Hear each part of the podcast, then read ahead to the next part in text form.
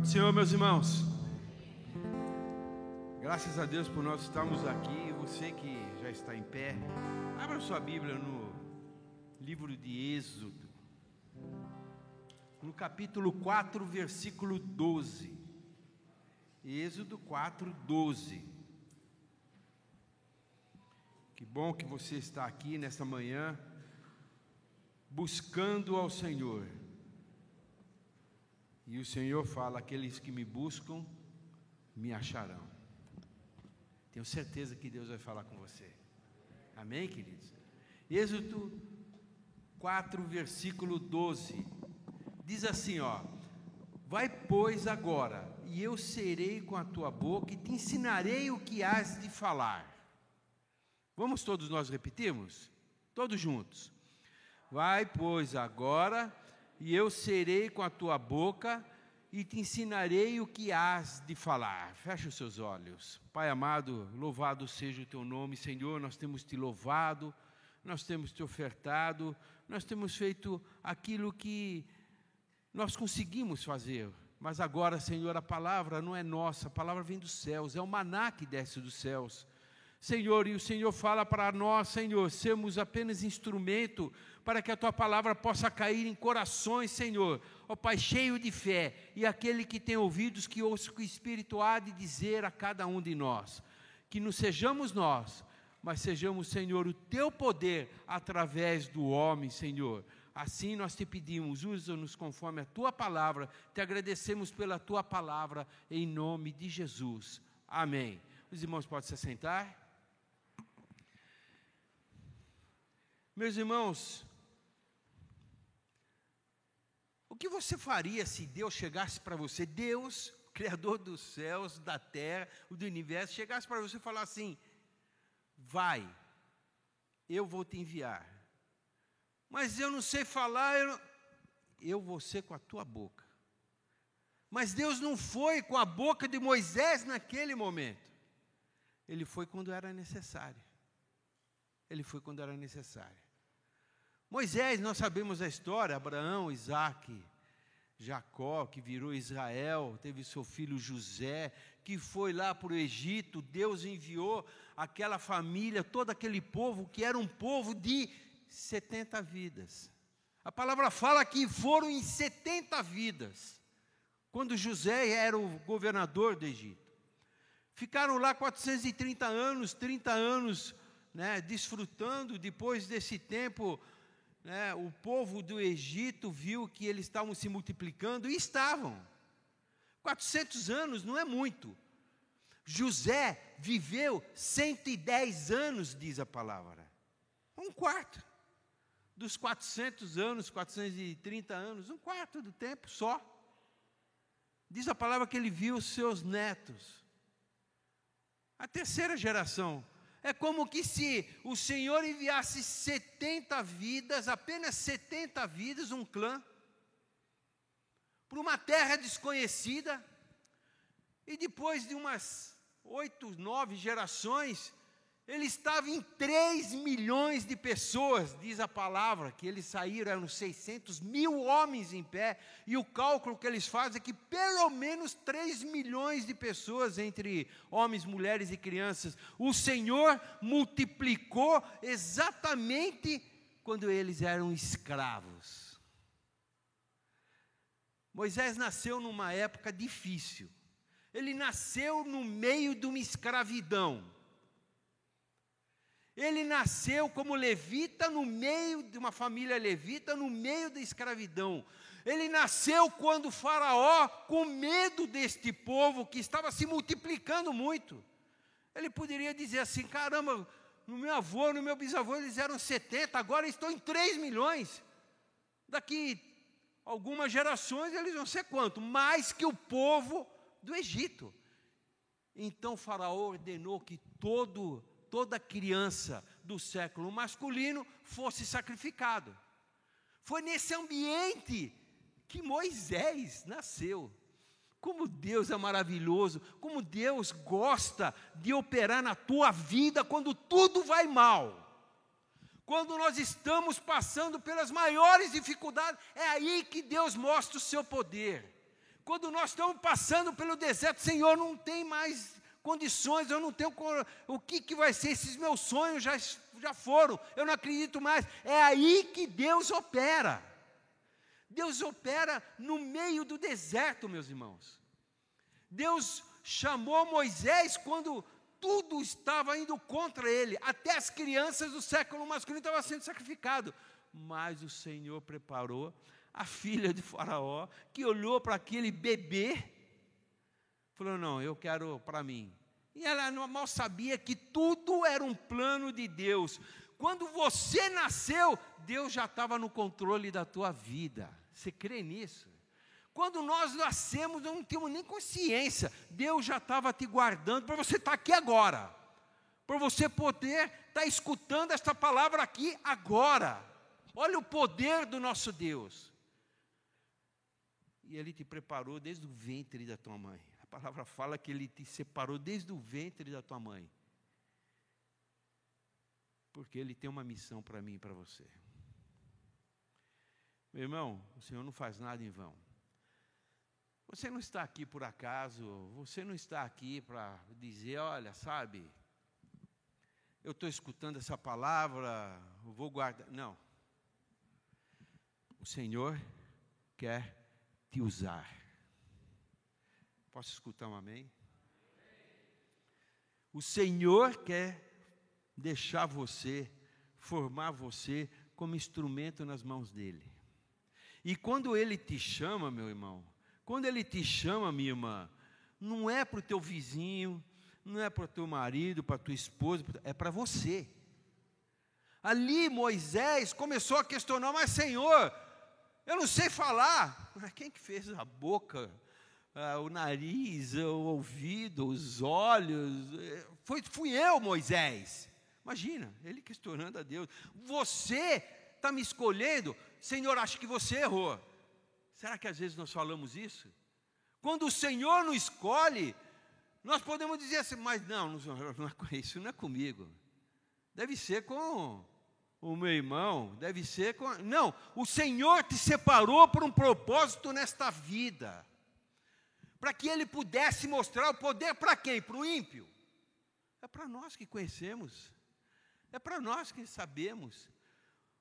Nós podemos até dizer que é, é, um roteiro de um filme. Moisés nasceu, bebê, foi jogado, né, para ele não ser morto, colocaram ele num rio cheio de, de crocodilos, nada aconteceu, e foi para bem aonde a filha de Faraó estava tomando banho. Ah, não, eu vou querer ele para mim. E a irmã falou: Quer que eu pegue uma ama de leite para você? Quero. Vai lá, pegou a mãe de Moisés, que o criou até os seus 5, 6 anos, para depois voltar e ele ser educado durante 40 anos em toda a ciência do Egito. Mas chegou uma hora que ele, dentro do seu coração, ninguém entendia Moisés. Ele, com 40 anos, ele devia estar quase à beira né, de falar assim: olha, eu estou em depressão, porque eu sou, eu sou egípcio. Mas meu coração está dizendo outra coisa. E diz lá em Êxodo 2 que aconteceu naqueles dias que, sendo Moisés já grande, saiu aos seus irmãos e atentou para suas cargas. E viu um varão egípcio ferindo um hebreu de seus irmãos. E olhou a uma outra banda, não tinha ninguém, foi lá, matou o egípcio e escondeu na areia. Não, alguma coisa, tem alguma coisa aqui eu vou fazer aquilo que eu, que eu mais sei. Eu fui criado na arte do egípcio, eu fui criado como um soldado, eu sei guerrear, eu sei eh, né, eh, todos os sistemas do Egito, eu conheço, e eu vou fazer do meu jeito. Só que descobriram que ele matou um egípcio. E aquele faraó também sabia que ele era descendente daqueles hebreus, daqueles que o faraó antigamente queria matar todos os meninos né, do século masculino, que queria matar, porque tinha medo de eles se multiplicarem. E ele foi perseguido pelo Egito.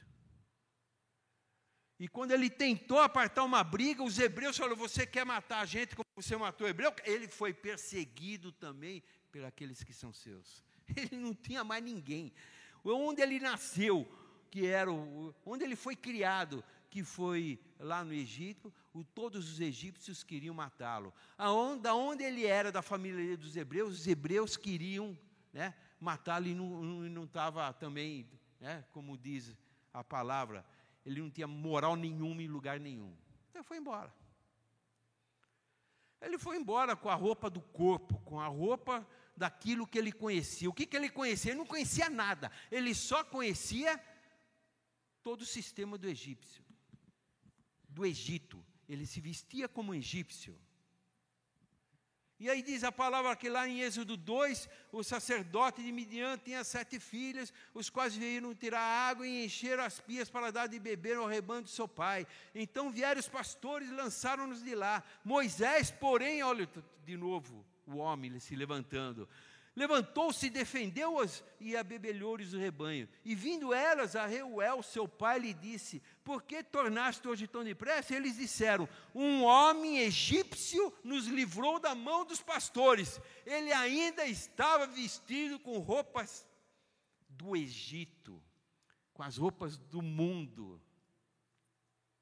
Mas Deus já estava trabalhando no coração dele. Meus irmãos, nós não podemos nos tornar surdos quando o Espírito Santo fala no nosso coração. Nós temos que estar cada vez mais atentos, porque o Senhor nos mostra, o Senhor nos revela. O Senhor dirige. Os homens podem nos enganar, mas a Deus ninguém engana. E Deus é aquele que revela para os seus, Deus é aquele que mostra para os seus. Nada vai acontecer porque a tua vida está nas minhas mãos, aleluias. Foi quando ele foi, depois de 40 anos, como pastor.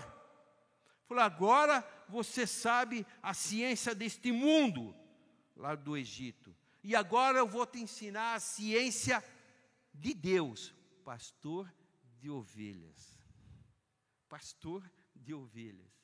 E depois de 40 anos, o Senhor falou exatamente isso. Ô Moisés, vem para cá. Numa sarça ardente. Eu vou te enviar. Mas eu não sei falar, Senhor. Moisés, você é o escolhido. Você sabe por que, que Deus escolheu? A palavra fala assim: olha. É, então se acendeu a ira do Senhor, não é Arão, o levita, teu irmão, eu sei que falará muito bem, e eis que ele também sai ao teu encontro. Aí ele fala assim: Ele falará por ti ao povo, e acontecerá que ele te será por boca, e tu lhe serás por Deus.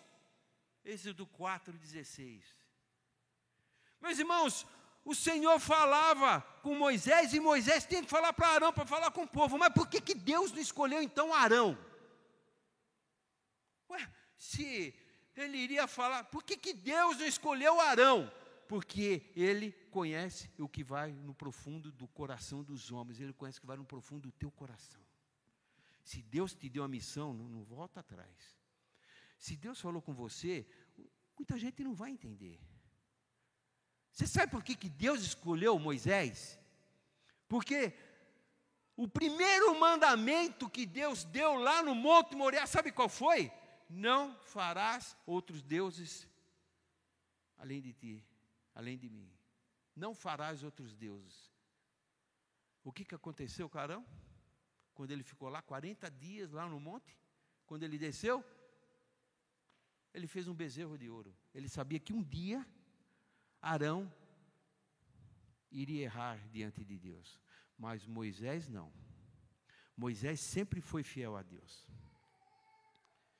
Ele pode, no momento de ira, falar rocha, porque na primeira vez o Senhor falou assim: fere a rocha, ele feriu. Na segunda vez o Senhor falou assim: fale a rocha. Ele não falou, ele feriu. Mas ele fez, ele creu. A palavra fala que Moisés foi um homem que escutava a voz de Deus, falava face a face, boca a boca. Meus irmãos, você é o escolhido, não é o teu irmão. Meu irmão, minha irmã, você é separada. Você está aqui porque você tem que ouvir isso, que Deus quer te usar, é você. Ah, mas um faz, outro faz.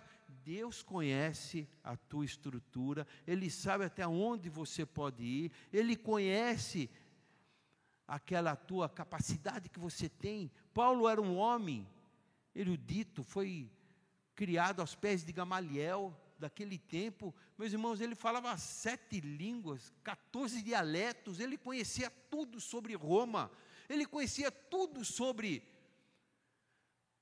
os judeus.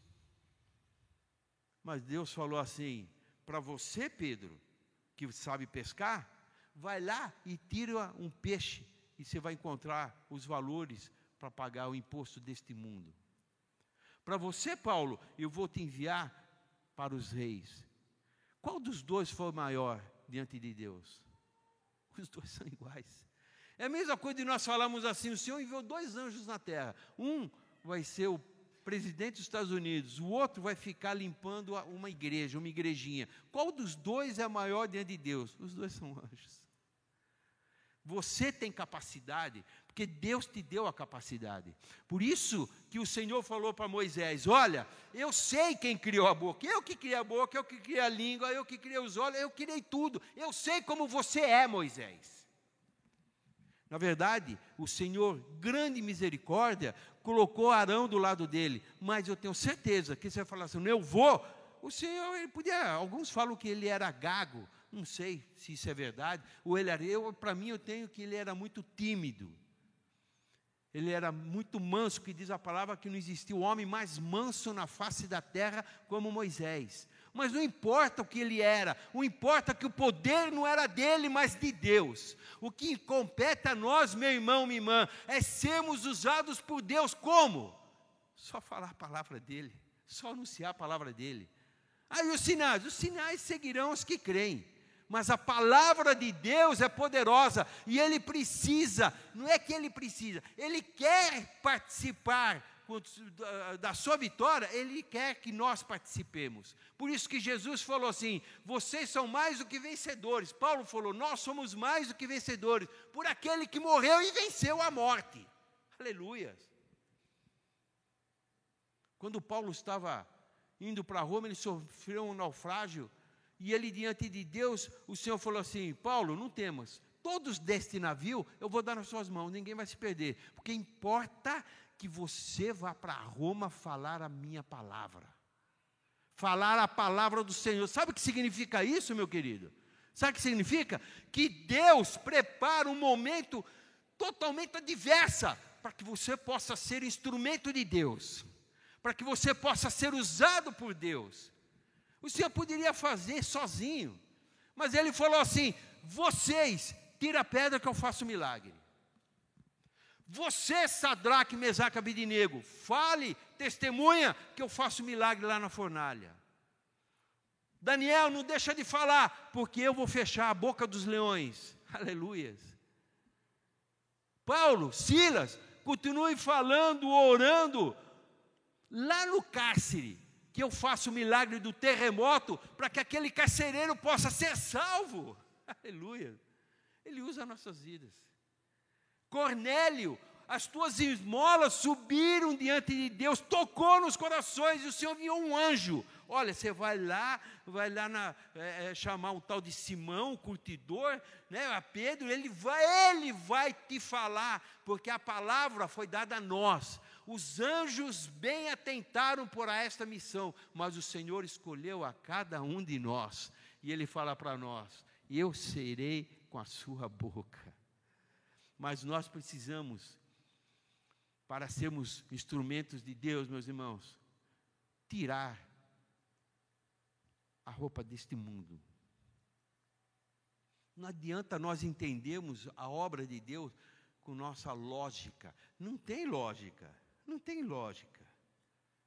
Sabe, meus irmãos, o Senhor fala assim para nós: eu vou te usar da minha maneira. E ele disse assim, e ele fala, né?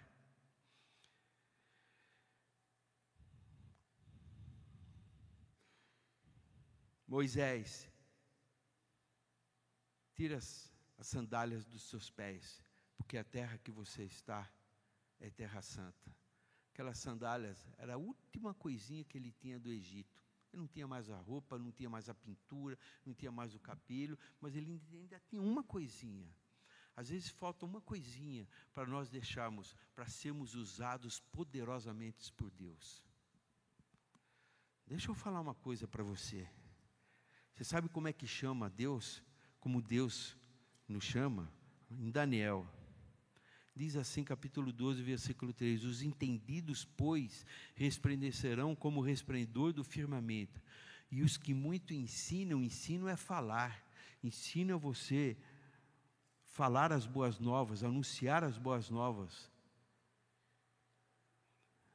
O que ensinam a justiça refugirão como as estrelas sempre e eternamente.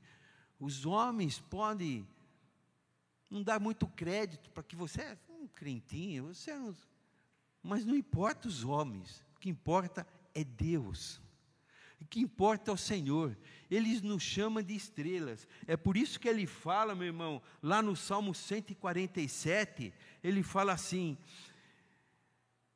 O Senhor conta o número das estrelas, chamando-as todas pelos teus nomes. Os teólogos falam que isso ele está falando daqueles que são usados por Deus nesta terra. Se você é usado por Deus, se você muitas vezes tem anunciado a palavra do Senhor, saiba que o Senhor te chama pelo teu nome. O Senhor conhece a sua estrutura e Ele sabe o que é melhor para você. Lá em Samuel, o Senhor disse para Samuel, 1 Samuel 16, não atente para a aparência, nem para a altura, nem para a estatura, porque eu tenho rejeitado tudo isso, tudo que o homem vê da tua vida, Deus não vê. Deus não olha para você como você olha para o espelho. Eu sou desse jeito. Você não é desse jeito. Você é separado, ungido por Deus. Você é aquele por quem Cristo morreu. Aleluias. Porque o homem vê o que está diante dos olhos, porém o Senhor olha para o coração. Jó, todo mundo olhava para Jó, olhava um homem rico, poderoso, uma família abençoada, e quando ele estava nesse estado, Deus nos céus falou: Observaste meu servo Jó, porque ninguém é na terra semelhante a ele, homem sincero. Cadê? Está escrito aqui na camiseta? Não, está no coração. Homem reto? Não, ninguém vê isso aí. Deus vê. Temente a Deus? Não dá para ver. Desvia-se do mal?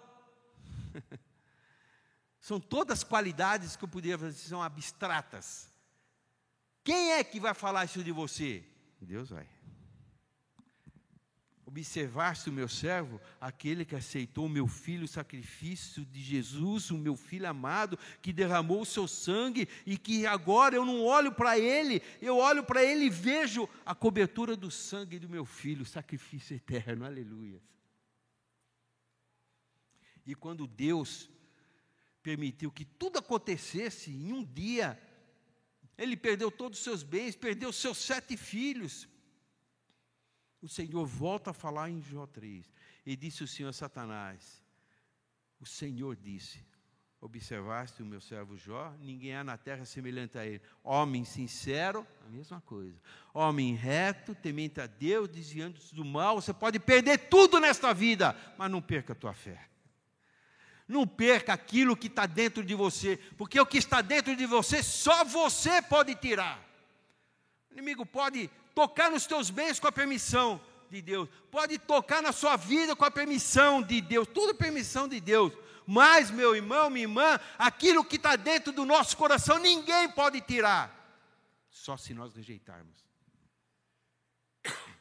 E ele disse: e ainda retém a sua sinceridade, havendo tu incitado contra ele para consumir sem causa. Mas sabe por quê? Porque Jó sabia, Jó conhecia, os outros olhavam para ele de um jeito, mas ele se olhava para o espelho e ele falava assim: rasgou o seu manto, rapou a cabeça, lançou na terra, adorou e disse: Nu saí do vento da minha mãe e nu tornarei para lá o Senhor deu, o Senhor tomou, bendito seja o nome do Senhor, aleluias. Não importa a situação que nós estamos passando, o importante é que nós temos que estar com a nossa sinceridade diante de Deus. Nós temos que estar com aquilo que Deus plantou no nosso coração.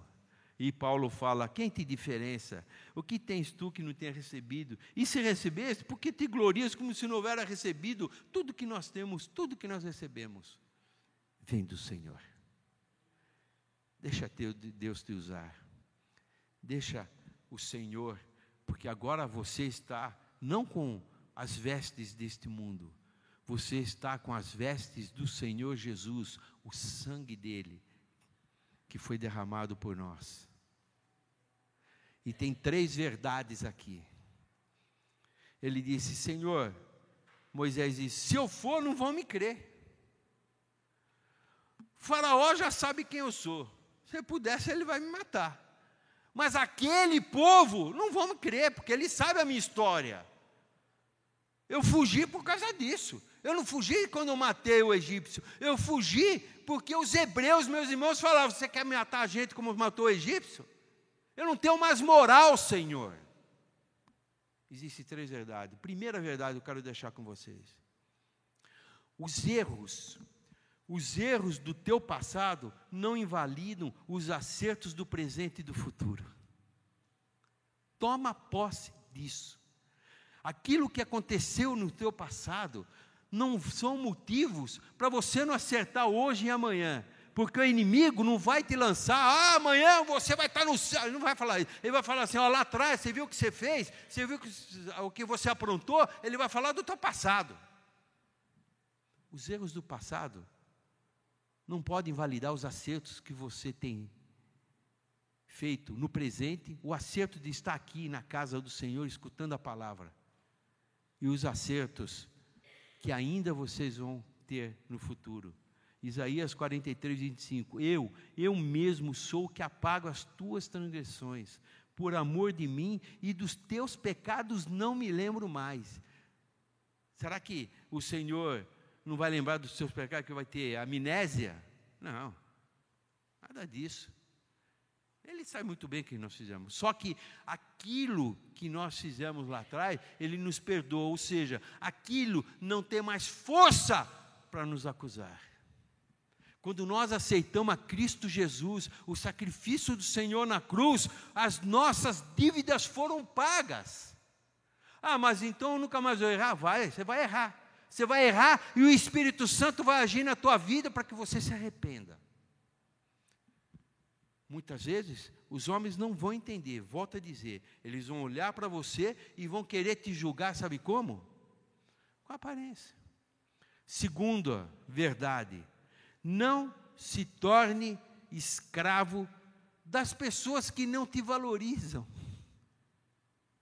Das pessoas que não te valorizam. No Salmo 42 diz assim: Pois tu, ó Deus, é o Deus da minha fortaleza, por que me, rejeita, me rejeitas? Por que me visto de luto por causa da opressão do inimigo? As pessoas vão olhar para você e não vão valorizar. Você pode fazer 100 coisas certas, fizer uma errada, eles vão pegar aquela errada ali e falar assim: Você fez isso, você fez isso. Você... Vão falar: Não fique escravo das pessoas que não te valorizam.